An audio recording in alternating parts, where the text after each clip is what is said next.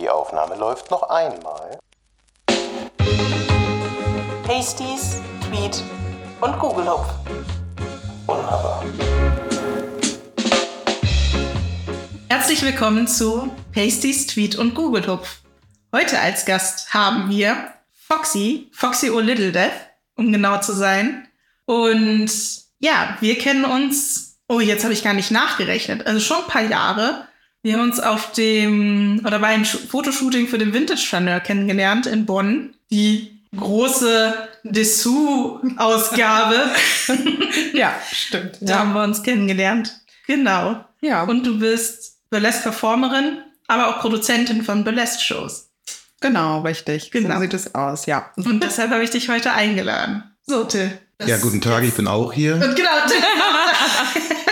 Ich habe auch nicht Hallo gesagt, alles gut. genau. Hallo, ihr beiden. Hallo. Erstmal wurde, ich, wurde man wenigstens kurz auch vorgestellt, aber gut. damit kann ich leben. Ähm, ja, erstmal vielen Dank, dass du da bist. Das freut mich sehr. Ich freue mich auch, äh, lieben Dank. bin auch schon sehr gespannt.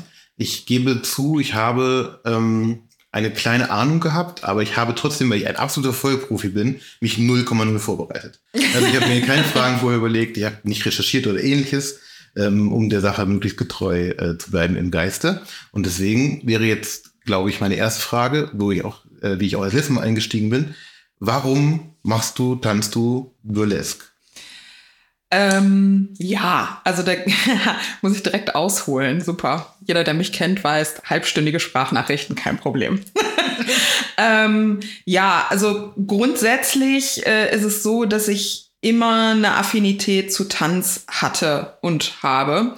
Wobei ich äh, direkt betonen möchte, dass Burlesque kein Tanz ist. Das ist halt mehr äh, Performance, performative Kunst, ähm, die verschiedene Elemente beinhaltet. Auch Tanz, aber eben nicht nur. Okay, kurze direkte Frage, bevor der eine halbe Stunde Monolog kommt. Da ist aber- die Angst schon berechtigt. Das heißt, ich habe erstmal gerade schon straight den Fehler begangen, dass ich gesagt habe, tanzt du Burlesque quasi. Aber wie sagt man Sagt man dann machst Burlesque oder sagt man Burlesque? Äh, ich bin dafür, dass wir Burlesken einführen. Das finde ich super. Ähm, nee, performt dann. perform, ja, also okay. ich, ich selber, man muss sagen, also die, die Grenzen schwimmen da ein bisschen. Es gibt sehr viele äh, Burlesque-PerformerInnen, die ähm, auch sagen, sie tanzen Burlesque. Ich persönlich finde, das beschreibt es nicht gut. Aber das ist ähm, meine Meinung. Gut. So, aber jetzt nochmal zurück zu warum weit ausholen. Ja, also wie gesagt, ich hatte immer eine Affinität zu Tanz und ich habe ähm, in meinem Leben so, so große Phasen gehabt. Ne? Ganz am Anfang ähm, war es mal Ballett für zehn Jahre. Das ist allerdings schon sehr lange her. Und dann kam eine sehr lange Phase Flamenco. Und Flamenco zum Beispiel ist ja auch nicht nur Tanz. Ne? Das ist ja, Flamenco ist ja ein Konzert quasi. Da gehört ja ähm, äh, nur der, der Rhythmus dazu, äh, der Tanz, äh, die Musik, das ist Flamenco. Und danach ähm, kam so eine Phase, äh, wo ich den Einstieg gefunden habe, in dem ich sehr, sehr lange einfach nur Burlesque geguckt habe. Und was mich so begeistert hat, war tatsächlich ähm, die, die Vielfalt der Menschen, die ich da auf der Bühne gesehen habe. Also, dass sie so unglaublich unterschiedlich waren und so facettenreich und Geschichten erzählt haben oder tatsächlich gesellschaftspolitisch waren in dem, was sie gezeigt haben. Und das hat mich so wahnsinnig fasziniert. Und dann war ich sehr lange in der Szene als Zuschauerin unterwegs. Und es haben aber immer wieder Menschen zu mir gesagt, so ja, dann mach das doch auch, mach das auch. Und lange Zeit habe ich gedacht, so nee, ach, hm. ja. Und irgendwann kam dann der Moment, wo ich mir gedacht habe, ach komm, mach mal, mach mal einen Workshop mit. Und ja, so kam es dann dazu. Wenn du jetzt sagst, also das ist Performance in erster Linie oder großer Teil davon. Ähm, ich habe, muss ich sage ich klar, ähm, kaum Berührungspunkte mit Burlesque bisher gehabt. Oder ich weiß, glaube ich, grob, was es ist, aber vielleicht noch mal für andere Leute, erstmal, ob ich jetzt überhaupt richtig liege und das vielleicht noch mal genau erklären. Also es ist eine, wie ich, wie beschreibe ich das jetzt möglichst unverfänglich? Es ist ähm, eine, Schwierig bei Burlesque. es ist, also, wenn ich das jetzt richtig verstanden habe bisher, es ist eine Show, die ähm, Geschichten erzählt, beziehungsweise ein Spektakel bietet, eine Unterhaltungskomponente äh, auf jeden Fall, Ja. Entertainment, Mhm. die ja aber auch, korrigiere mich, falls ich, falls ich falsch liege, Mhm. eine gewisse körperliche Komponente hat im Sinne von, ähm, ich habe das abgespeichert, dass es nackte Haut gibt. Mhm. Gibt es, genau. Also Hast du richtig abgespeichert. Okay, sehr gut. Dann bin ich schon mal zufrieden. Ähm, also ist noch, ist es aber dann auch noch andere Komponenten dabei? Wie gibt es sowas, dass man das auch verbindet mit, also wenn wir jetzt sagen, wir haben zum Beispiel Tanz, wir haben Artistik vielleicht sogar oder sowas oder Gibt es auch, klar. sowas? Ja, Also gibt ist es auch, ja. Ah, okay. Ähm, und gibt es dann Genres in Anführungszeichen oder wie unterteilt man das? Ja. Gibt es da eine, ich will es nicht Hardcore-Szene nennen, aber also gibt, gibt es da unterschiedliche Stufen Ja. von äh, Also so ganz grob würde ich erstmal sagen, ähm, äh, dass man ganz gut, glaube ich, ein Verständnis dafür entwickelt, wenn man, wenn man sich bewusst macht, dass es eigentlich so zwei Bereiche, zwei große Bereiche im Burlesque gibt. Ähm, erstmal bewegen wir uns ja generell nicht mehr so im klassischen Burlesque der 20er und 30er, sondern das ist Neo Burlesque, über den wir sprechen jetzt heute. Und da gibt es halt zwei große Richtungen. Einmal den sehr stark äh, an der Klassik angelegten Vintage-Teil der Burlesque. Und ähm, dann äh, gibt es tatsächlich einen sehr, wie ich finde, subkulturellen, weiterentwickelten Teil, der halt deutlich gesellschaftspolitischer, subversiv ist teilweise, als es äh, klassische Burlesque überhaupt sein kann in dem Fall. Also wir haben einmal dieses sehr glatt polierte, wo man dann so diese klassischen Pin-Up-Schönheiten äh, direkt vor Augen hat, ne, so eine Dieter von Thies zum Beispiel. Ähm, und wir haben tatsächlich diese, ähm, Gott sei Dank mittlerweile sehr stark äh, vertretene subkulturelle Variante, die halt tatsächlich eine Aussage auch hat. Die eignet sich nur nicht so gut, um kommerzialisiert zu werden. Deshalb ist das häufig nicht so bewusst.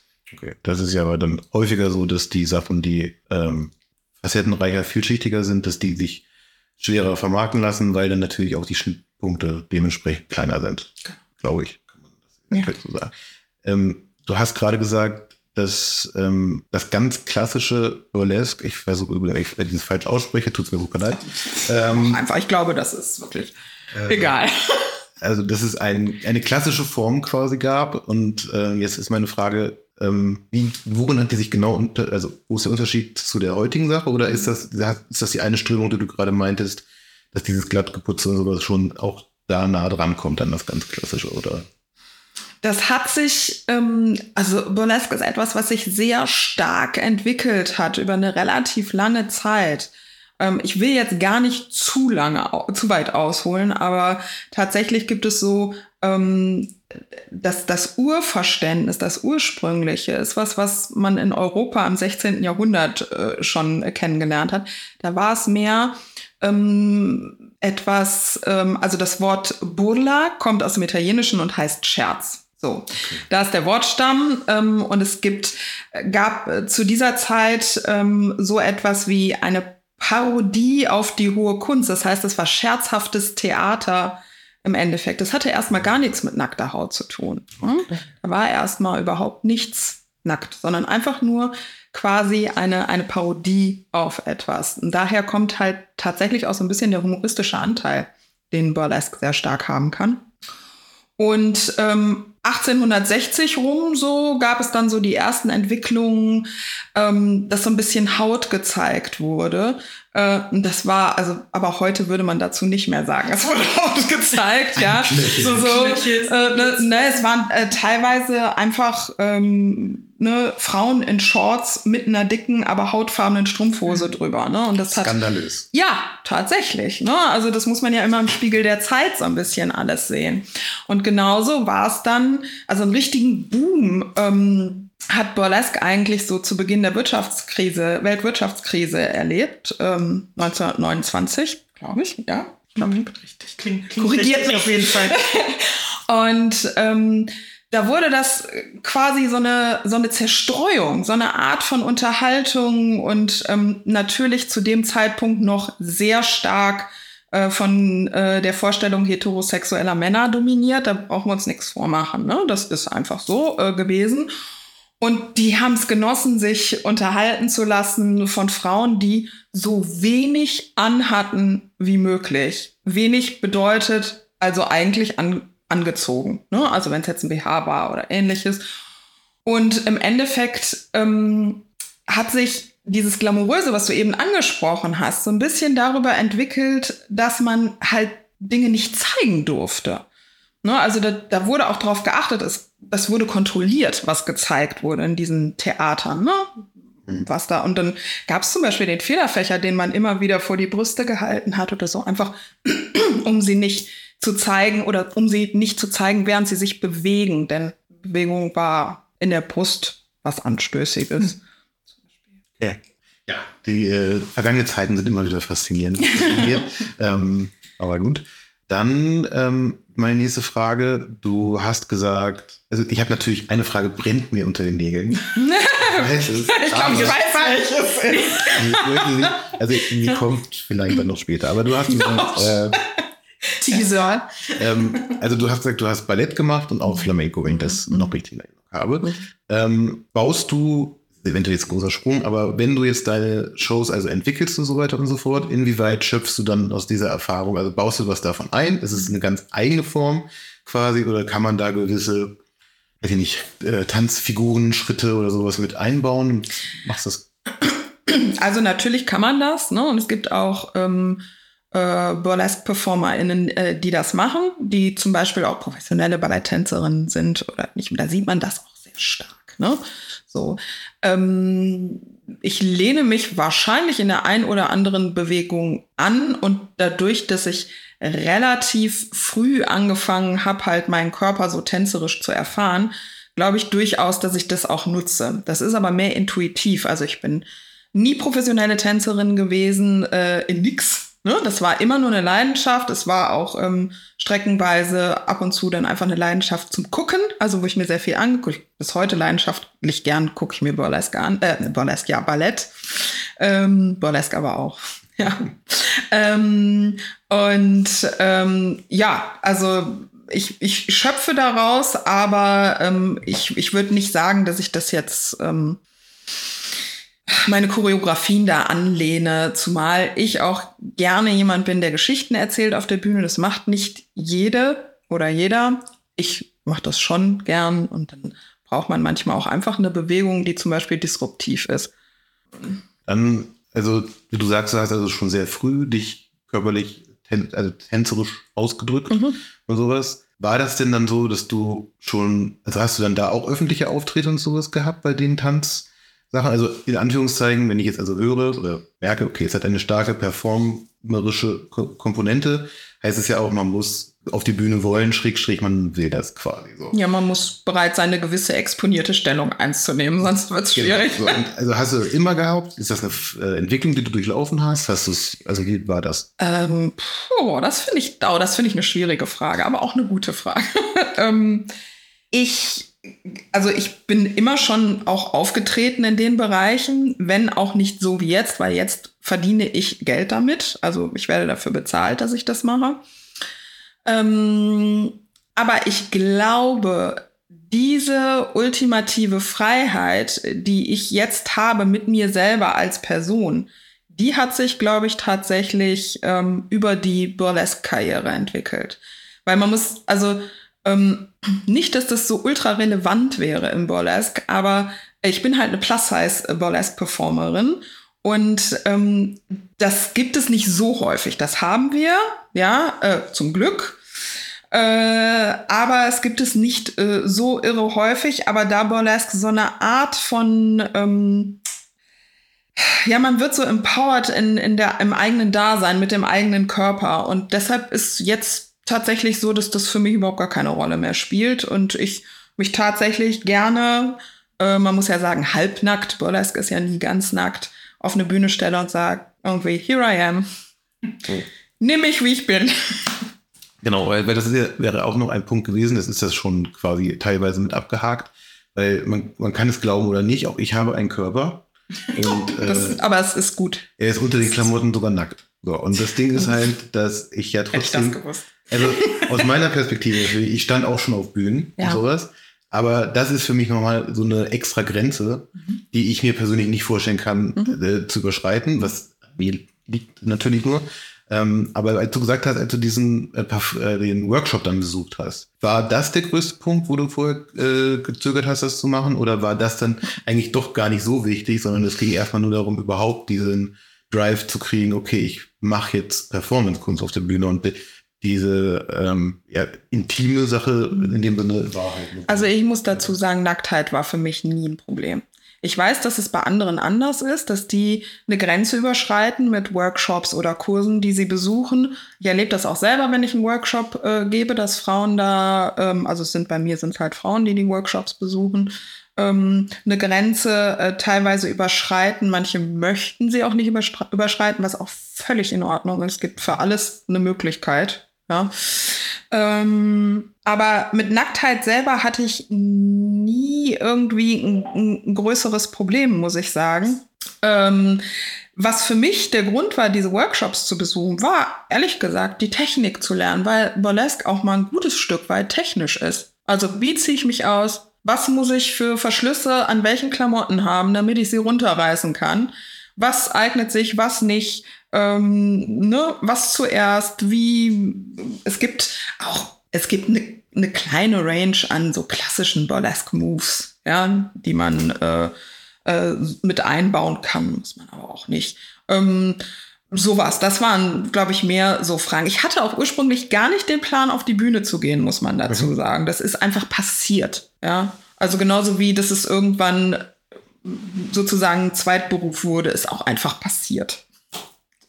Ja, aber das ist doch äh, gut, weil dann, also das ist ja dann, ich glaube, das wiederholt sich jetzt ein bisschen vom letzten Mal, äh, dass das also eine Leidenschaft ist, die einfach so passiert in dem Sinne, ähm, dass das dann ja eigentlich mit das beste Zeichen dafür ist, dass das aus den richtigen Gründen gemacht wird. Also klar kann man das auch von Anfang an so aufziehen, dass man sagt, okay, ich will das jetzt richtig professionell machen, ich will damit Geld verdienen und sowas, aber wenn die Leidenschaft, Schrägstrich, das andere nicht dabei ist, ist das halt immer so eine Sache. Also ob das dann halt wirklich äh, Ja, ich, ich glaube, das merkt man auch, weil ähm, Burlesque ist etwas, was sehr mit dem Publikum nur funktioniert.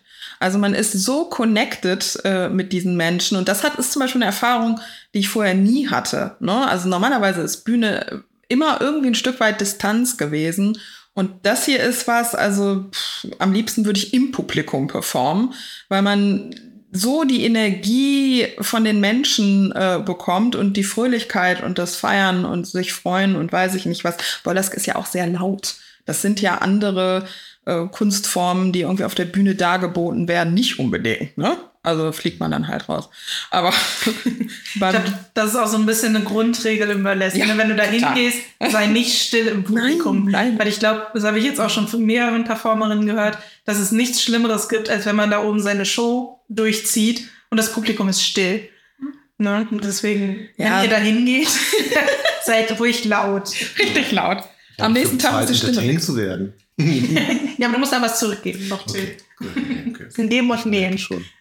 Ähm, also, das heißt, okay, dann ist es auch schon mal eine Sache, die ich jetzt dann für mich abgehakt habe, von wegen, wenn ich das jemals besuchen sollte, was ich dann machen muss. Oder gibt also. Ich hoffe es. Das ist ja wohl jetzt nach diesem Gespräch hier, das ist ja wohl mal eine gesetzte Sache, ne? kann, Das ist nichts aber, ich, versprechen. auch eine Grenze. Ja, Das heißt, Grenze, ich, äh, ich habe da auch kein Problem damit, das zuzugeben, dass das für mich äh, schon äh, doch eine Barriere quasi wäre. Mhm. Ist so. Und äh, Und zurückgefragt mal hier, jetzt bist du dran. oh Ähm, Gott.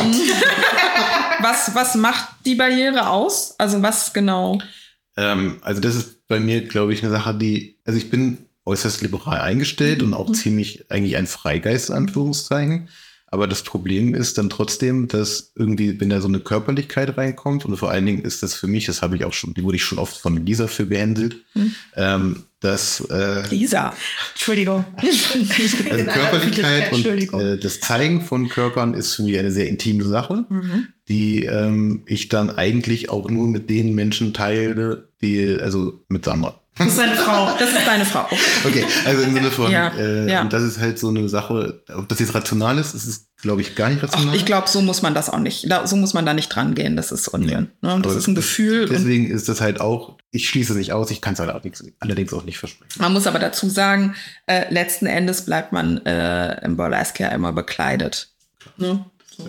Aber es ist auch, du bist auch, also typisches Publikum ist übrigens eher weiblich, ne? Also es ist eher nicht Ja. männlich. Gut, da, äh, aber das kann, muss ja auch, da kann man ja auch mal mit Stereotypen brechen. Das ist auch, Nein, nein, es gibt schon auch äh, Herren im Publikum, so ist es nicht, aber ähm, es ist schon, tatsächlich ist es so eine sehr, sehr frauenaffine Sache. Vor, vor allem in dem Subkulturteil wahrscheinlich eher. Ne? Dieser, dieser glamouröse gehen da aber wahrscheinlich schon eher. Also ich kenne ja auch, es gibt ja zum Beispiel auch so, ja, ich will es nicht Galaabende nennen, aber Mhm. das gibt's ja auch, ne? wo so ein bisschen das Ganze noch ein bisschen, bisschen höher angesiedelt ist, in Anführungszeichen. Ne? Man macht sich schick, man geht dahin, man kriegt was zu essen, es gibt zwischendurch Performances. Da war ich auch schon, da war der Herrenanteil sogar relativ hoch, Mhm. weil es dann oft eine Date-Night-Sache ist für Leute. Also wahrscheinlich und würde ich jetzt denken, dass je subkulturiger es wird Ja. und je, je ausgefallener es wird, dass dann vielleicht der Frauenanteil steigt. Ja, das hat, glaube ich, ähm, das ist ein Stück weit so. Also ich habe auch, wenn ich äh, glamouröse Burlesque-Shows besuche oder produziere, ähm, was wir ja auch tun, ähm, äh, schon den, das Gefühl, dass tendenziell trotzdem noch äh, mehr Frauen da sind, weil da vielleicht so ein bisschen der Traum der großen Robe und äh, der Federn und des Glitzer so ein bisschen, also ne, das ist ja, also Ja, das, das ist ja irgendwie was, was so ein bisschen, ach, weiß ich nicht. das ist schön. Ja, Hollywood, alte Hollywood-Diven, äh, keine Ahnung, so, also ein bisschen Träumerei. Und der subkulturelle Teil mh, ist, glaube ich, ein Identifikationsteil tatsächlich sehr stark. Und äh, darauf springen Frauen äh, stark an. Zum einen äh, glaube ich, weil in den letzten ja, Jahrhunderten, muss man sagen, uns unsere Weiblichkeit ein Stück weit abgewöhnt wurde. Ja, also bloß nicht die Hüften bewegen. Äh, in, äh, wir stecken zwar auch in Korsetts beim Burlesque, aber eine ganze Zeit lang wurde man in Korsetts gesteckt, damit sich nichts bewegt und in eine, in eine Form gepresst wurde.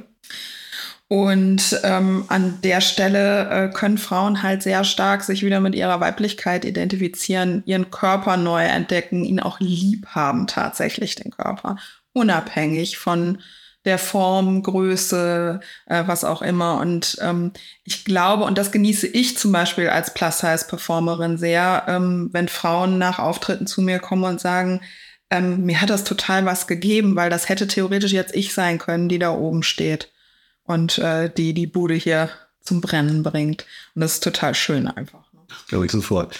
Den Traum der großen Robe habe ich allerdings auch. Also das ist schon. Ah, aber hast du in meinem Fundus schon mal ausgelebt. Großartig. Auch schon meine Witwenrobe anprobiert. Dann bin ich schon einen Schritt näher dran. So, dann ist meine nächste Frage. Ähm, nehmen wir mal an, jemand sagt jetzt, okay, jetzt habe ich Interesse dran, ich würde das vielleicht auch gerne einmal ausprobieren. Mhm. Das Problem ist, ich habe ungefähr die körperliche Fitness einer Salatgurke. Mhm. Wie sehr ist das hinderlich? Also wie anstrengend ist es? Wie fit muss man sein? Ähm, weil muss man eine Körper, äh, muss man eine sportliche äh, äh, Hintergrund haben oder sowas? Oder kann man auch bei Null anfangen? Also, wenn du mir jetzt sagen würdest, ich möchte auch Burlesque machen und ich stelle mir vor, wie ich einen Flickflack auf der Bühne mache, während ich meinen BH öffne, dann würde ich sagen, denk mal nochmal drüber nach. Ja? Ansonsten ist das ja, das ist ja dein ureigenes Ding, deine Kreativität, deine Idee von dem, was du auf der Bühne darstellen möchtest. Und es ist deine Geschichte und du gestaltest das. Das heißt, wenn du ähm, das Gefühl hast, du bist nicht so super fit, dann muss es nicht der Flickflack sein. Dann gibt es tausend andere Mittel. Ja, ähm, ich bin auch keine äh, Leistungssportlerin. Ja, also ähm, für mich äh, ist es dann eben irgendwie, es gibt so ein paar wirkungsvolle Moves, die kann, glaube ich, jeder. Die übt man dann halt ein bisschen. Und dann ist es halt eine Frage, so, was hast du für Ideen? Ne? Was hast du denn für Ideen, die den ganzen Teil performativ noch machen können? Ja, also bei mir ist es, dass ich, weiß ich nicht, äh, Feuerwerkskörper an meine Boobs binde oder ähm, alle in Champagner bade. Äh, ja, solche Sachen. Das ist unterhaltsam. Die Leute finden es gut und ähm, da muss es dann nicht irgendwie ähm, auf Spitzenschuhen getanzt, da weiß ich nicht was sein. Ne? Sehe immer weniger Barrieren für mich. Bei Feuerwerkskörper hatte sie dich. Jetzt würde ich noch mal einmal, ich weiß, das ist jetzt ein riesiger Sprung wieder an eine Sache, die du vorhin schon erzählt hast, aber also die sprachliche Sache ist eigentlich aus dem Italienischen. Ja, also das Wort Burla kommt aus dem Italienischen und bedeutet Scherz. Und das ist so diese äh, Parodieanlehnung aus dem 16. Jahrhundert, ne, wo es ganz, ganz ursprünglich begrifflich mal herkommt. Und Burlesque ist jetzt aber dann Französisch. Oder ist es dann auch Italienisch? ähm, also di- das Wortgebilde stammt von diesem italienischen Wortstamm äh, tatsächlich. Ne? Aber ähm, ja, Dann habe ich mich schon Verdammt. Aber gut, dann Italienisch, das ist ja auch viel Schönes. Ähm, so, ich glaube, jetzt würde ich einmal dann doch die Frage stellen, die, ich weiß nicht, hattest du es in Folge 0 erwähnt? Ich weiß nicht. Warum das Ganze überhaupt entstanden ist, dieser gesamte Podcast, die gesamte Idee, ist, dass ich mich gefragt habe, wie halten Pasties? Und dann wurde ich ähm, für mein, äh, für mein Erzähl hat Erklärungs ja noch nie jemand gefragt. Ich glaube, ich glaube nämlich, das ist eine sehr häufige Frage. Nur das Ding ist, ich glaube, mein Erklärungsversuch, den ich damals versucht habe abzugeben, wurde hier äh, von manchen Personen in diesem Raum ähm, äußerst belächelt. Ich glaube, du hast den schon angedeutet, Lisa. Okay. Also ich dachte, das Ja, eventuell mit Unterdruck. Ja, und Wie, wie so ähm, diese Toilettenpömpel, ne? Die so und dann. Ja, Okay. so quasi. Mhm. Und äh, anhand von dieser Reaktion habe ich dann recht schnell geschlossen, dass es falsch ist. Als das Lachen quasi auf dem Boden lag bei der Vorstellung. Nein, ich finde die Vorstellung sehr lustig, dass man wie so Die Vorstellung finde ich auch mega. Saugnäpfe. Die finde ich super. Gut. Aber Nein, aber es ist ja völlig, ist ja legitim, wenn man damit überhaupt gar keine legitim. Berührungspunkte Ich, ich hat. schäme mich Nee. auch kein bisschen. Also ich, äh, erstmal mal zu deiner Beruhigung, ne? Als ich ähm, die erste äh, Stunde Burlesque genommen habe, also einen Workshop, da war das auch meine erste Frage. Mir war das überhaupt nicht klar. Ne? Ähm, weil, äh, also ich habe mir schon gedacht, ja, irgendwie muss das da ja dran geklebt werden oder so. Also so eine kreative Unterdruckidee hatte ich nicht. Die, ich finde die mega. Ähm, aber ich wusste halt nicht wie. Ne? So, weil, also da passiert ja auch viel. Wenn wir Tessel vorne dran haben, dann wird da wild rumgewirbelt, ja. Ähm, es gibt eigentlich zwei große Arten, das zu tun, ähm, diese Pasties anzubringen. Zum einen mit Mastix. Das ist, glaube ich, was, so ein Theaterkleber, ähm, den kennen äh, die meisten. Damit kann man auch falsche Nasen ankleben, Bärte, äh, ne? Und ähnliches, so ein Hautkleber. Aber mit falschen Nasen zwirlt man meistens. Oder Ist, also- ist richtig, aber also der, der kann schon einiges, der Kleber, ne? Der kann richtig was. Ähm, ich mag das persönlich nicht. Hm. Ähm, weil Deswegen zum einen die Pasties sehr schnell von innen nicht mehr schön aussehen, finde ich. Ähm, und äh, deshalb nutze ich Toupet-Klebeband. Das ist unfassbar gut. okay. Ja, da hätte ich nie in tausend Jahren. Ja. selbst drauf gekommen? Oder Nein, nein, nein. Also das sind so die beiden Arten, die einem mitgegeben werden zu Beginn. Und äh, ich komme mit diesem äh, Toupet-Klebeband super zurecht. Es gibt Gutes, es gibt Schlechtes. Da sollte man nicht an der falschen Stelle sparen. Ähm, und damit komme ich super zurecht, aber andere PerformerInnen kommen damit nicht so gut. Dann eine Frage, wenn man so eine Show dann entwickelt. Also entweder macht man das solo oder in einem Kollektiv dann wahrscheinlich, wenn man mit mehreren Leuten auftritt oder sowas. Woher nimmst du da Inspiration, beziehungsweise, also hast du, wie läuft, hast du erst die Idee und machst dann die, äh, entwickelst dann die körperlichen Bewegungen und die äh, Einzelteile des Acts danach? Oder ist es so, dass du sagst, das wäre cool, was für eine Geschichte kann ich drumherum erzählen?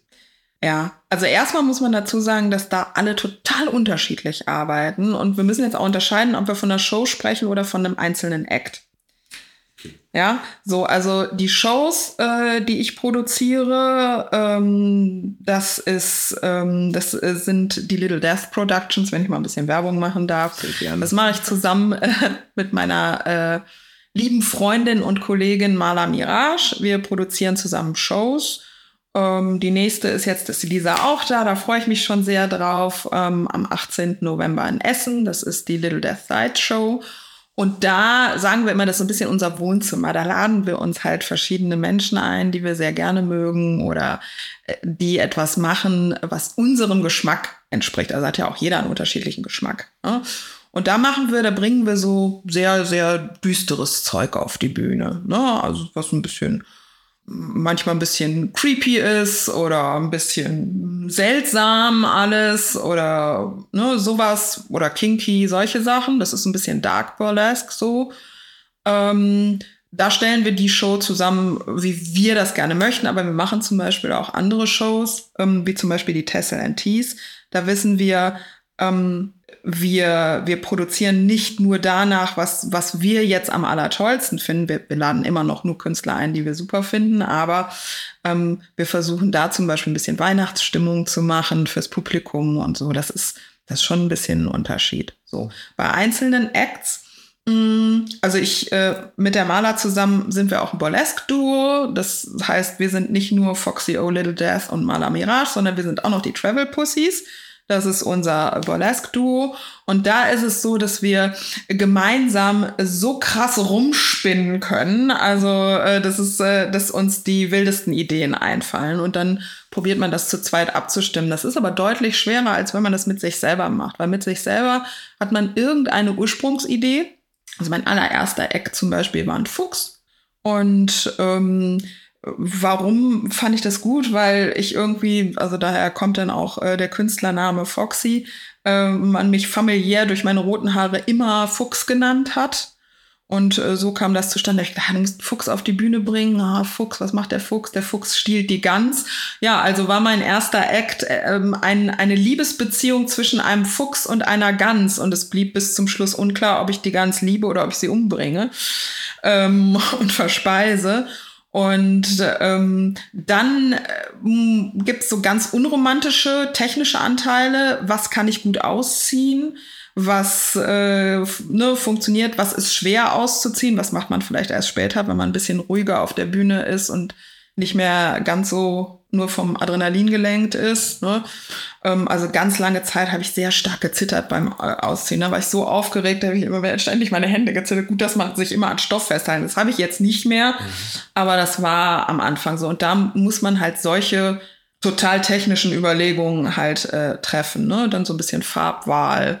Ähm, ja, sowas. Hast du noch einen Lieblingsakt, den du, also entweder den du noch machst oder den du hattest? Was war so dein, wo du sagst, das, da bin, das ist so einer, wo ich stolz drauf bin oder den, den, den liebe ich. Oh, das, äh, das finde ich schwer. Also ich, ähm, das, äh, ich mag alle Acts aus unterschiedlichen Gründen. Ne?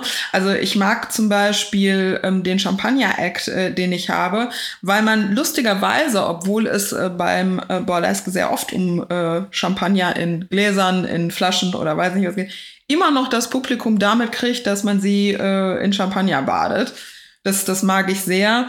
Und mein neuester Act ist der mit den Feuerwerkskörpern an den Boobs. Äh, den mag ich auch sehr. Ich mag sie alle, aber auch wenn man sich mit anderen mal unterhält, es gibt auch immer mal so Zeiten, da liebt man die Acts und dann hat man sie irgendwann über, weil man sie so oft gespielt hat, tatsächlich, dass sie, dass man dann manchmal auch auf der Bühne Zeit bekommt, auf einmal nachzudenken. Wenn ein Act neu ist, hast du keine Zeit nachzudenken. Das muss sitzen und du spielst es ab. Und wenn du das sehr oft gemacht hast, merkst du so, ach so, ja, ach, ähm, ja, jetzt kommt das und ach, ich habe ja noch Zeit bis dahin. Äh, das, ne, also das spielt sich halt auch so ein. Und da ist dann immer mal ganz gut, also den Fuchseck zum Beispiel, den zeige ich aktuell gar nicht, äh, weil ich den so oft gezeigt habe, ähm, dass ich gerade mal eine Pause davon brauche. Und dann, also nutzen so Kostüme ja auch ab. Und beim Fuchs ist es zum Beispiel sehr stark so, dann kriegt er jetzt ein äh, Touch-up ne, und kriegt neue Kostümteile und dann, glaube ich, wird das auch wieder, sieht das wieder ein bisschen anders aus. Und man kann ja auch natürlich an Acts immer ein bisschen was drehen. Ne? Also ein bisschen was ändern noch. Ja. Also dann der, das Foxy im Namen weiß ich jetzt. Mhm. Äh, mit der Rest ist dann wieder dazugekommen. ähm, also, ich habe an diesem Nachnamen Ewigkeiten rum überlegt. Ne? Und ursprünglich war der mal Foxy O. Übrigens mit Doppel-OH geschrieben. Es schreiben ständig alle falsch. Ähm, ähm, ich weiß, kann gar nicht mehr genau sagen, wie es dazu kam. Ich habe Ewigkeiten rumüberlegt, was ist denn an Foxy hinten dran? Super, und da habe ich mir gedacht, ah ja, boah, pf, oh, das ist so, das ist so ein Ausdruck des Erstaunens und äh, das ist irgendwie kurz und knackig, äh, das kriegt jeder hin. Druckschluss. Äh, das ist, äh, das ist nicht so. Ähm, und, und fand das, also fand das so kurz und knackig und super. Und dann ist es so, ähm, aber immer schon gewesen. Äh, ich habe genau wie Lisa so eine Tendenz zur schwarzen Szene, also ne, so eine Gothic-Tendenz äh, seit meiner Jugend. Und ich habe auch sehr stark gemerkt, dass ich im Burlesque, egal wie sehr ich mich bemüht habe nach dem ersten Act, äh, bunte Acts zu machen, immer wieder eine Tendenz zu düsteren Sachen hatte, äh, zu härterer Musik und nicht zu der klassischen Musik, die man so nutzen kann, nicht muss, kann. Und äh, dann habe ich mir gedacht, nee, das, das, irgendwie, du brauchst da noch irgendwie anteilig irgendwas in deinem Namen.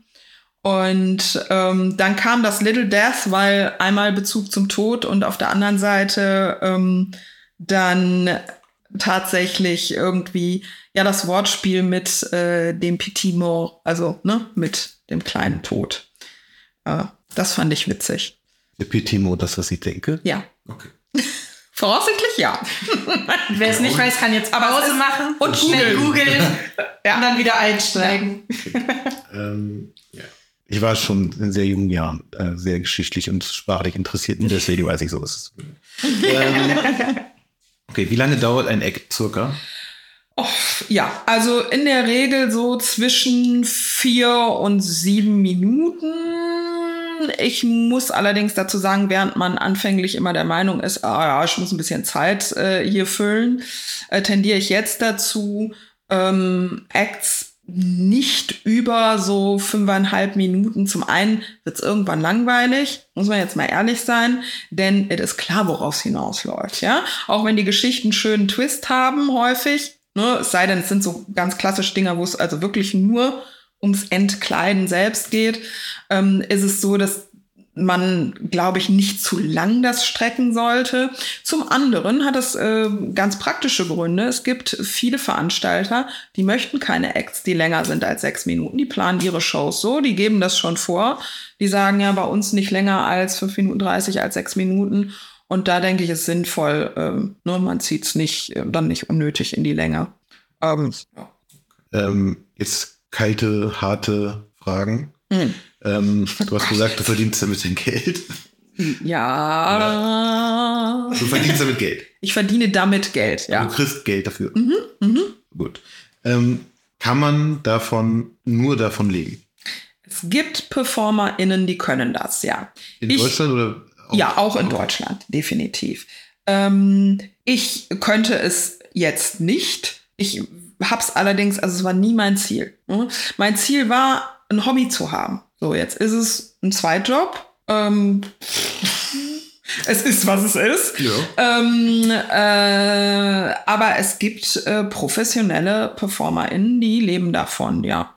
Dann wahrscheinlich in Berlin. Oder so. In Berlin gibt es Massen an äh, PerformerInnen, auch wirklich richtig tolle und gute. Ähm, aber ja, auch äh, bei uns in der Gegend, äh, hinten im Ruhrpott, gibt's das auch. Nicht so viele wie in Berlin oder in Hamburg.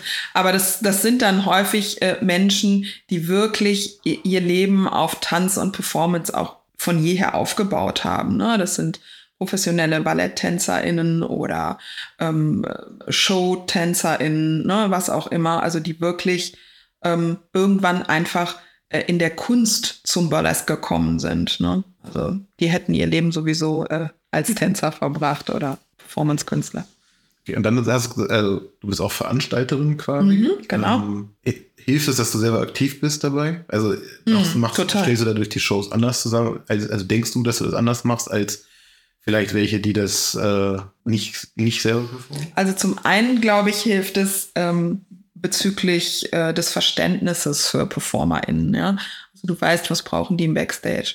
Was brauchen die, damit es denen gut geht? Wie viel Platz brauchen die? Wobei Platz ist leider nicht immer, das können wir uns leider nicht immer aussuchen. Wir haben sehr kleine Shows teilweise, da ist da kein Platz. Aber wir versuchen es den, ähm, den Menschen, die bei uns auftreten, immer so angenehm wie möglich zu machen. Ja, auch zu gucken, dass äh, PerformerInnen sicher zum Ort der Veranstaltung kommen, sicher zurück und ne, dass wir die vernünftig unterbringen und sowas. Also wenn man das selber mal gemacht hat, weiß man, was einem wichtig ist und damit man sich auch sicher und wohl fühlt. Ähm, denn das ist ein wesentlicher Aspekt, ja, äh, den Menschen auch Sicherheit zu geben, ähm, die das machen. Ähm, und was die Shows angeht, die Gestaltung der Shows, Mm, Das ist schwierig. Ich glaube, das lernt man tatsächlich ein bisschen im Publikum zu beurteilen. Deshalb gucke ich auch nach wie vor sehr gerne Burlesque-Shows, wenn ich Zeit dafür habe. ähm, äh, weil man sieht, worauf reagiert das Publikum, was entertaint besonders oder was kommt besonders gut an oder was schockiert vielleicht auch mal. Ne? Und weil das ist ja ein Thema durchaus, ne? wenn wir über ähm, gesellschaftspolitische Themen sprechen. Ne? Ähm, das äh, kann man da gut beobachten und da weiß ich nicht, ob man dafür unbe unbedingt äh, Performerin sein muss. Dann eine Frage, also du hast vorhin so schön beschrieben oder gesagt, weißt du, welche tollen Wirkungen Burlesque auf die Performer haben kann, von wegen Empowerment und ähnliches. Wenn du dann Veranstalter bist und dann Leuten Absagen geben musst, wie sehr trifft dich das dann quasi oder ist das nicht so schlimm? Das, also, das, äh, wenn ich das jetzt sage, dann hören die Leute auf, mir zu schreiben. Das finde ich nicht gut. Also, wir haben äh, glücklicherweise mittlerweile äh, so eine, äh, ein, ein luxuriöses Dasein, dass uns PerformerInnen anschreiben und fragen, ob sie bei uns auftreten können, dürfen, was auch immer. Ich freue mich über jede einzelne Zuschrift. Ich gucke mir alle Videos an. Ähm, nur, der Punkt ist der folgende. Wir planen sehr, sehr weit im Voraus, wen wir unglaublich gerne mal bei uns hätten. Das heißt, ich schreibe dann meistens, "Äh, wir sind jetzt erstmal verplant, aber wir behalten dich im Hinterkopf. Das ist, äh, das heißt, ich muss eigentlich gar keine Absagen geben, sondern das, das kommt jetzt erstmal auf eine Liste. Nur, ne, also das ist halt das Ding. Ich glaube, es ist sehr schwer, also Festivals arbeiten sehr stark damit, dass man äh, sich da bewerben muss. Und ich glaube schon, dass das ähm, Enttäuschung hervorrufen kann, ne, wenn man dann da nicht genommen wird. Ähm, weil, das sehe ich auch immer noch als Problem, man bewirbt sich mit Videos und ein Video sagt über einen Burlesque Act wirklich fast nichts aus. Also ich habe Burlesque Acts auf Videos und live im Vergleich gesehen und das, das kann man leider nicht. Also man kann nur einen Mini-Eindruck davon vermitteln. Ähm, aber ich, das ist auch der Grund, warum ich niemals dazu übergehen möchte, zu sagen, ey, ihr müsst euch bei uns bewerben. Ne, weil ich gucke mir die Menschen lieber live irgendwo an, bin begeistert von denen und sage, dich möchte ich gerne bei mir haben. Und ja, das sieht meine, meine Kollegin Gott sei Dank ganz genauso. Also heißt es in Anführungszeichen, wenn aufstrebende Ex das hören, die sollen auftreten, ihr findet sie so nach dem Motto. Also hoffentlich. Ähm, ja, also ich bei bei bei ähm, Newbies, wie man so schön sagt äh, in der Szene, würde ich immer sagen, äh, schaut, dass ihr wirklich äh, bei diesen gängigen Venues auftretet, ne? Also die wirklich ganz regelmäßig so Kneipen und gerade in Berlin gibt's sowas auch. Ähm, in Hamburg auch. Bewerbt euch da durchaus, schreibt denen, hallo, ich bin da, schaut, dass ihr ein bisschen Videomaterial zusammenkriegt, macht aber auch Fotos ja, ähm, damit man irgendwie euch auf dem Schirm hat. Und also am Anfang ist es wirklich viel Einsatz, ne? Also damit man visuell einen Eindruck hat äh, von den Menschen. Aber auch einfach, wenn man irgendwo nicht auftritt, zu den Shows hingehen, mit den Leuten äh, netzwerken, ne? reden, sowas, das, das macht unglaublich viel. Weil manchmal ist es auch tatsächlich, wir sind alle nur Menschen und da funktionieren wir alle ähnlich. Manchmal ist auch die und die finde ich super nett. Die hätte ich, glaube ich, gern mal. Weil man sucht sich ja auch niemanden aus, der Kacke ist, um den in Backstage zu tun, ne? Um das mal auf Deutsch so wunderschön auszudrücken. Man will ja niemanden bei sich haben, der Unruhe oder, oder ne, Konflikte. Ist ja nicht noch so dieser klassische Weg auch über Stage-Kitten oder ist das nochmal. Würdest Gibt du sagen, dass es eher noch was genau, wir können gleich noch was ein Stage-Kitten ist.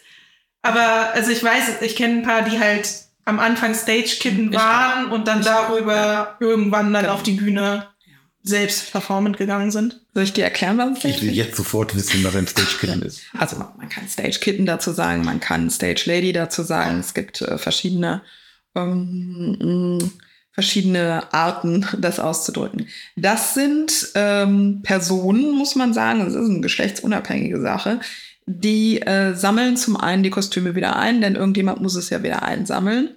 Zum anderen sorgen die aber auch dafür, dass man seine Props, also die Requisiten, die man braucht, auf der Bühne hat. Zum Beispiel Federfächer, die bereit liegen. Stagehand. Ja, genau, sowas in der Art, ja. Und ähm, die sind unsagbar wichtig. Ich sag immer, alle denken immer, ich würde übertreiben, aber ich sag bei uns bei den Shows immer die wichtigsten Personen des Abends.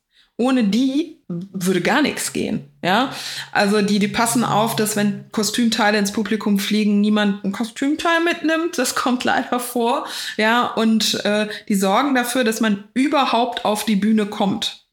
Und ja, das sind Stage Ladies oder Stage Kitten. Und ich sage immer, aber nur weil ich das auch so gemacht habe, fangt so an geht irgendwo hin, sagt, ich möchte gerne hier Stage Kitten sein, ich würde gerne bei der Show helfen, weil man alles mitbekommt. Jede Hektik, alles, was nicht funktioniert, ähm, und es funktioniert oft was nicht, damit muss man umgehen, äh, wie viel Arbeit das ist. Und ich mag sehr, wenn PerformerInnen zu schätzen wissen, was die Stage Kitten für sie tun. Und das weiß man für gewöhnlich sehr gut, wenn man mal selber die Hektik als Stage-Kitten mitgemacht und wie aufgeregt man dann ist, ne? weil man will ja auch nichts falsch auf die Bühne packen. Ja, also ich empfehle das sehr. Okay. Dann äh, hätte ich jetzt natürlich noch, also wir haben viele gute, positive Dinge bisher gehört. Ähm, gibt es denn auch etwas, was dich an der Szene stört, beziehungsweise wo du sagst, da ist noch ordentlich Potenzial, dass man da was verbessern könnte? Egal, ob jetzt als Performer oder als äh, Veranstalter? Mm, ich, also, weiß ich nicht, die Szene finde ich auch ein bisschen schwierig. Da sind viele unterschiedliche Menschen. Ja, ähm, jeder tickt ein bisschen anders. Man, man liebt nicht jeden, das ist normal. Ähm, was mir ein bisschen noch fehlt, sind noch mehr Shows, die bereit sind, die komplette Bandbreite an Menschen zu zeigen. Also wir haben immer noch sehr, sehr, sehr viele von diesen super glatt polierten Shows. Die haben auch ihre Daseinsberechtigung. Alles gut. Ne? Also das ist, äh, ich finde die auch selber schön. Ne? Also ich gucke mir das auch selber gerne äh, an. Aber ähm, ich finde selber, aber das ist meine ureigene Meinung, dass es nicht mehr ganz dem Zeitgeist entspricht, ähm, uniform zu handeln. Also immer wieder dieselben Personen zu zeigen, dieselben Personentypen. Und da bin ich der Meinung, ähm, kann die Szene durchaus, auch wenn sie deutlich offener ist als andere, das muss man wirklich auch dazu sagen, da kann sie noch eine ganz klein bisschen Entwicklung kann sie noch hinlegen. Das ist eine Lücke, in die ich vorpreschen muss. Ja, Dann noch. Aber, Plus Size männliche ist Boylesque eigentlich ein Ausdruck, den man benutzt oder ist das ja. ein Medien-Ding? Nee, Boylesque äh, kann man durchaus äh, benutzen. Ich benutze auch gerne, ähm, je nachdem, in welche Richtung es geht, den äh, Ausdruck Draglesque. Mhm. Also je nachdem, also da vermischen sich äh, die Szenen an der Stelle auch zum Glück mittlerweile ein bisschen. Ich finde schon, dass das ein bisschen zusammengehen kann und ein bisschen zusammengehört. Aber Boylesque sind halt eben einfach ähm, männliche Performer, die Burlesque machen. Was man aber auch nicht so oft wahrscheinlich sieht, ne? So in den klassischen Shows ein. Uh, in klassischen Shows, es gibt super klassische äh, Burlesque-Performer. Es, es, gibt ne? große, ja. Also ja. es gibt dann aber so bestimmte Namen, also jedenfalls was ich so mhm. mitbekomme, die dann halt immer wieder auch gebucht werden. Ja, also es gibt's nicht super oft. Ich finde, das ist zum Beispiel ähm, was, was auch noch eine Sache ist, dass man das nochmal äh, deutlicher macht, äh, wie viele Männer es aber gibt tatsächlich, die das machen und die auch Tabus brechen tatsächlich, ja, ähm, die, die Dinge machen, ähm, die für andere Männer auch wirklich ein Stück weit Identifikationsfigur darstellen, ja. Ähm, das finde ich total wichtig. Das ist auch noch was, was wenig nicht so oft kommuniziert wird. Man sieht auch da sehr gerne die klassischen großen, ähm, die du meinst. Wahrscheinlich meinen wir dieselben. Ähm, aber die ganz vielen anderen, die das auch machen und, und die teilweise auch echt wichtige Messages haben, äh, sieht man noch nicht genug, aber man sieht sie. Hast du eine Wunsch-Location, wo du gerne einmal auftreten würdest und das bisher noch nicht gemacht hast? Lustig, weil wir hatten, Lisa und ich hatten das Thema eben, dass ich gesagt habe, ähm, Nö, tatsächlich nicht so. Also ich, ähm, lustigerweise ist meine Karriere so verlaufen, dass ich äh, immer gedacht habe, ach, da und da würdest du gern mal auftreten. Und dann kam das irgendwie, hat sich das immer irgendwie ergeben. Ähm, und ähm, Ja, also ich würde unsagbar gerne mal, ähm, da weiß ich aber nicht, wie realistisch der Wunsch ist, aber wir werden es sehen, ähm, in den USA auftreten in einer Show, wo es wirklich nur Plus-Size-PerformerInnen gibt. Das äh, fände ich fantastisch, diese Shows, die gucke ich mir immer auf Social Media an, denke mir, oh, mega und die haben super Stimmung und weiß ich nicht was. Das wäre sowas, was ich echt ähm, total super fände. Ist das Moulin Rouge auch in der Szene oder ist das was ganz anderes? Das Moulin Rouge, ja. Nee, nein, nein, das gehört nicht zur Okay. Szene. Also da haben wir ja wirklich ähm, ähm, Varieté-Theater, ähm, äh, High-End-Varieté-Theater, würde ich sagen. Also da, Dann hast, möchtest du mal ein Eck bei dir in einer Show haben, den du bisher noch nicht bekommen hast? Oder hast du einen noch nicht gesehen oder mal gerne hättest sehen wollen? ein Act, den ich noch nicht gesehen habe, den ich aber sehen möchte. Ja, dass du noch nicht live dabei warst quasi. Boah, da, also, pff, boah. Zahlen, okay. Also, da weiß ich nicht, wo ich anfangen soll, Okay. aufzuzählen, äh, Acts, die ich gerne mal live sehen würde und Acts, die ich äh, in meiner Show gerne haben würde. Ist die Liste, äh, das ist das, was ich eben meinte mit, boah, wir haben eine Riesenliste an Okay. Menschen, die wir noch da haben möchten. Ja. Also keine besonders gute spezifische Frage. dann, ähm, dann hätte ich noch eine quasi. Ich habe mir immer schon, also ich habe, sagen wir mal, mit gerechnet, dass du irgendwann in dieser Reihe äh, als Gast da sein würdest. Ich dachte, die also wirklich uninspirierteste Frage, die, die man stellen kann, ist, äh, wie deine Familie dazu steht oder Ja. sowas. Ja. Ähm, oder weiß dein Umfeld, was Ja. du tust? Ja. Und deswegen stelle ich die Frage, weiß dein Umfeld? Ja.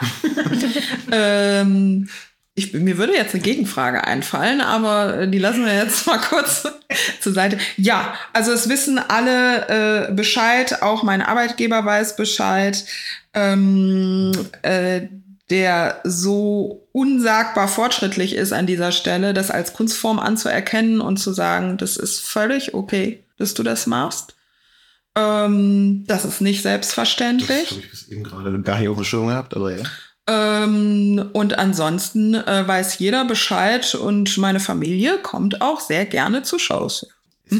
das für ein Gag. äh, äh, ähm, ja, Ich würde aber gerne, glaube ich, die Gegenfrage, die du gerade Warum hattest, sollte, also meine Gegenfrage wäre gewesen, warum sollte mein Umfeld das nicht wissen? Also ich meine, das ist, ähm, das ist natürlich vollkommen berechtigte Frage, aber wie du ja auch schon richtig festgestellt hast, es gibt Leute, die sind noch äh, vom Kopf her in den 20er Jahren verhaftet geblieben, die das dann vielleicht nicht so toll finden. aber selbst da hätte ich eine Schnitte gehabt. ja, nee, also, ähm, nee, nee, also ich, ich weiß, ich, Gott sei Dank äh, gehe ich auch mit einem Umfeld um, äh, die A, den künstlerischen Anteil zu schätzen wissen und B, äh, tatsächlich die Art von Empowerment, äh, die da stattfindet, also die das durchaus verstehen. Hattest du aber schon mal, wenn du das quasi gesagt hast, eine negative Reaktion?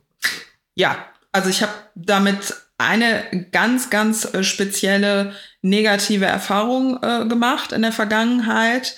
Ähm, und ähm, das war ganz schlicht äh, Diskriminierung, also dass man das äh, tatsächlich äh, versucht hat, irgendwie zu sexualisieren sehr stark und ähm, äh, sehr stark dem Ganzen probiert hat, ein Image anzuheften, ähm, dass es einfach nicht hat und ne, damit auch nichts zu tun hat. Und äh, die Situation hat sich sehr, sehr günstig aufgelöst, äh, zu meinen Gunsten.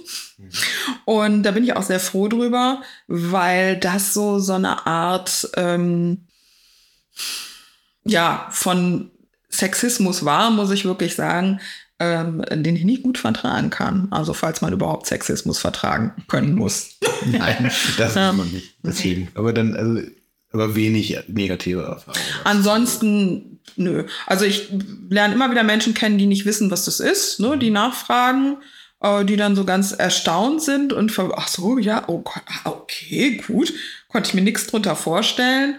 Ähm, aber ähm, bis jetzt habe ich jetzt nicht so das Gefühl, dass da irgendjemand das total unmöglich findet. Oder es war, irgendjemand findet es unmöglich, ich weiß es nicht. Ja, das kann ich sein. Aber das ist dann eh egal. Also Eben. Dann, Es ist mir auch egal, wenn ich es weiß. Also, dann noch, äh, also ich habe schon äh, auch auf Bühnen gestanden und ich weiß, dass man manchmal auf der Bühne dann was mitbekommt im Sinne von, irgendwas läuft nicht, wie man sich das vorgenommen oh, hat. ganz viel, ja. Aber am Ende also man hat dann selber das Gefühl, oh Gott, das haben jetzt alle gesehen, gehört oder was weiß ich was. Ja.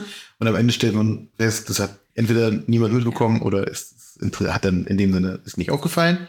Was ist äh, der, der biggest Fauxpas, mit dem du durchgekommen bist? Quasi? Oh.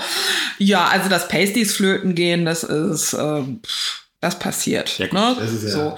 Aber dann, da muss man sich halt überlegen, was man machen muss. Es gibt ähm, PerformerInnen, die, die einen halten sich dann den Nippel zu. Ich tendiere dazu, den zweiten Pasty auch runterzureißen, wenn dann auch richtig, ne? Sym Symmetrie wiederherzustellen an dieser Stelle.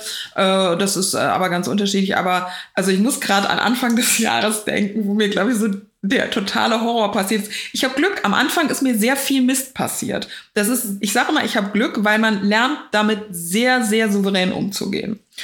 Und das kann alles äh, heißen. Ne? Es kann sein, dass die falsche Musik spielt, dass die Musik zum falschen Zeitpunkt anfängt zu spielen, dass sie gar nicht anfängt zu spielen, dass irgendwelche Verschlüsse nicht aufgehen, dass irgendwelche Verschlüsse zu früh aufgehen. Aber ähm, äh, Anfang des Jahres äh, bin ich in Warschau aufgetreten. War übrigens sehr schön. Kann ich sehr empfehlen, wenn man mal nach Warschau kommt. Äh, Madame Q, cool, wirklich toll. Äh, und der zweite Abend, also ich war für zwei Abende gebucht und der zweite Abend, der war, mir ging's schlecht an dem Tag irgendwie. Ich weiß auch nicht, irgendwie ging's einfach schlecht. Und ich war sowieso so kreislaufig, tendenziell kreislaufig unterwegs. Und an dem Abend ging bei drei Acts dreimal das Korsett nicht auf. So. Ich hab's dann immer, also man kriegt's dann mit Wal- Gewalt und Wut kriegt man's dann irgendwie doch auf. Sie gingen auch alle drei irgendwie doch auf. Und das dritte hat sich so blöd verhakt, dass ich mir ähm, den Stahlverschluss des Korsetts hier unten in den Daumen gerammt habe. Äh, und es blutete und ich habe es einfach überhaupt nicht mitgekriegt, weil dafür war zu viel Adrenalin im Blut, um es mitzukriegen.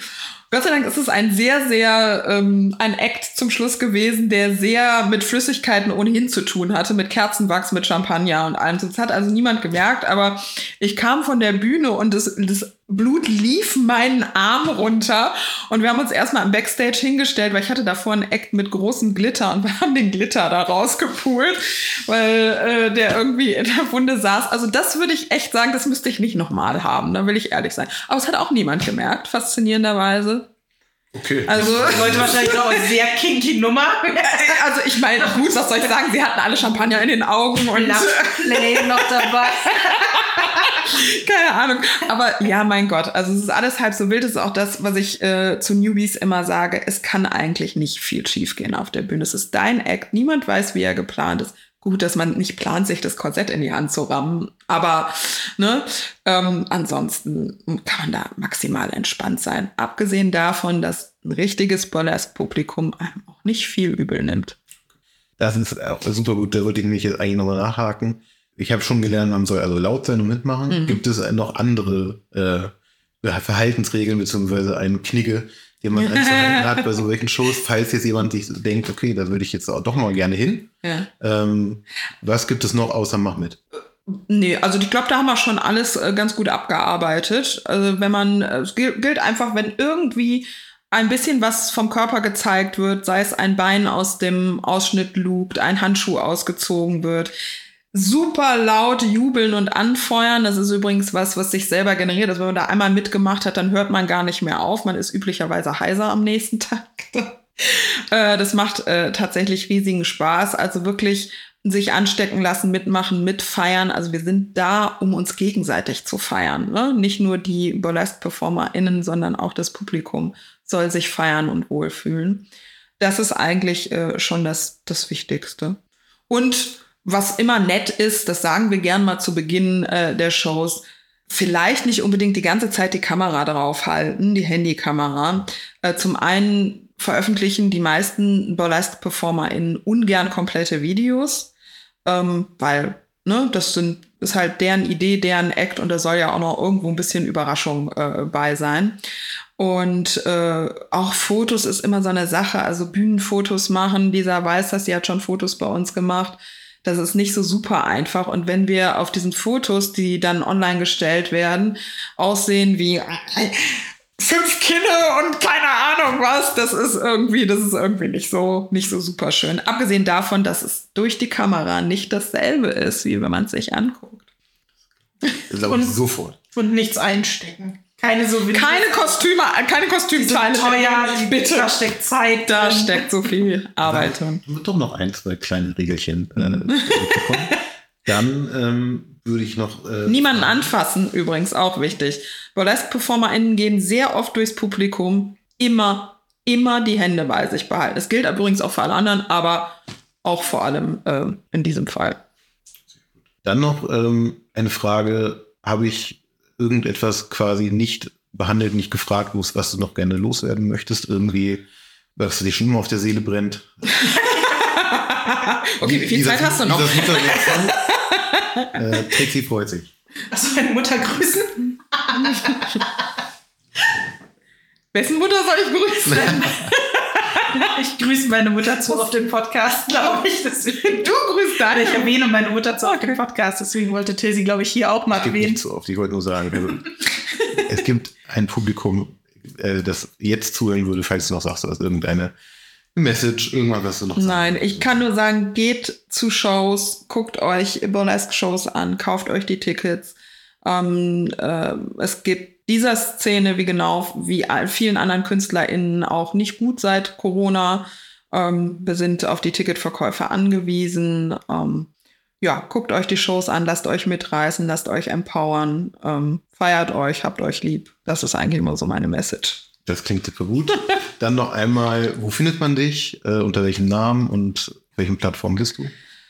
Also hauptsächlich äh, und am liebsten auf Instagram tatsächlich, weil das irgendwie so ähm, am einfachsten ist. Ähm, da findet man mich unter meinem Künstlernamen Foxy O Little Death mit Doppel-O und H. Ich verlinke das aber auch. Und ansonsten äh, folgt gerne auch ähm, Little Death Productions, das ist unsere, unsere, unser Produktionsteam und auch ähm, der Little Death Burley Bash. Da kann man die Shows alle sehen. Und wo sieht man dich noch in nächster Zeit? Hast du irgendwie was, wo du nicht nur produzierst, sondern auch noch auftrittst? Du Morgen, morgen in Hannover, aber das wird der Podcast wohl Das du dann nicht schaffen. nicht schaffen. Aber da genau. freue ich mich schon sehr. Ja, genau. Morgen in Hannover und ansonsten, ähm, ansonsten wieder am 11. November im Pott in Bochum, im Haus auf Namus. Genau. Und danach kommen eigene Shows erstmal. Die Termine findet man dann wahrscheinlich auch auf den. Genau, wobei man dazu sagen muss, am 18.11. die Little Death Sideshow in Essen ist ausverkauft. Zum Glück. Gut. Dann nehmt das Essen zu spät. ähm, wunderbar. Dann würde ich sagen, gehen wir zu dem zweiten Teil des Abends über. Und der ist nämlich wieder ein Kuchen, den Lisa gebacken hat. Genau, dann machen wir hier wieder einen Cut. Machen wir einen Cut. Cut. uns auf und dann bewerten wir den Kuchen der heutigen Folge. Ähm, wir haben in dieser Folge einen sehr klassischen Haselnusskuchen mit, weil Till sich einen Nusskuchen gewünscht hat für diese Folge. Weißt du schon nicht mehr? Hast du gesagt, du würdest dir mal einen Nusskuchen wünschen? Der geht bestimmt noch Ich würde mir Nuss- mal einen Nusskuchen wünschen, wird hier gemacht. So, ich habe mir für diese Folge. Naja, gut. Und dann habe ich natürlich direkt danach einen Nusskuchen gemacht. Okay, also es ist 10. Ich habe noch nicht probiert, aber es ist auf jeden Fall ein 10. Mm. Mhm. Lecker. Egal. Er sieht auch, ähm, also während das letzte Mal das Motto war, mit Liebe gemacht, ist er diesmal auch sehr schön. Ja, ich finde, er sieht sehr gut aus. Und der schmeckt auch gut. Er schmeckt sehr lecker. Das sind 9. Ohne Glasur wäre es ein 10.